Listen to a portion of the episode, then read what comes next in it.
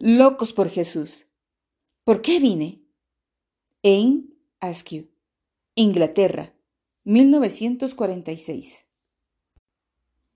Anne Askew fue encarcelada y torturada cruelmente por causa de su fe. Fue colocada sobre un potro de tormento en la que sus huesos y coyunturas fueron sacados del lugar. Se desmayó por causa del terrible dolor y al recobrar el conocimiento le predicó a los que la atormentaban por dos horas.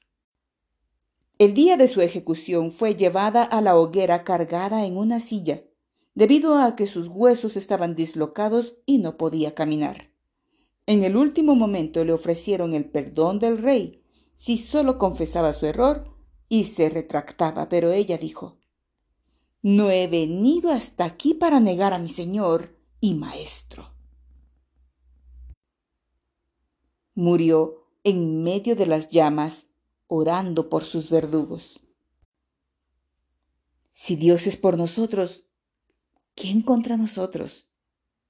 ¿Quién nos separará del amor de Cristo? ¿Tribulación o angustia? ¿O persecución? ¿O hambre? ¿O desnudez? ¿O peligro? ¿O espada? Antes, en todas estas cosas somos más que vencedores por medio de aquel que nos amó el apóstol Pablo, martirizado en Roma en el año 65 después de Cristo. Romanos 8, 31, 35 y 37.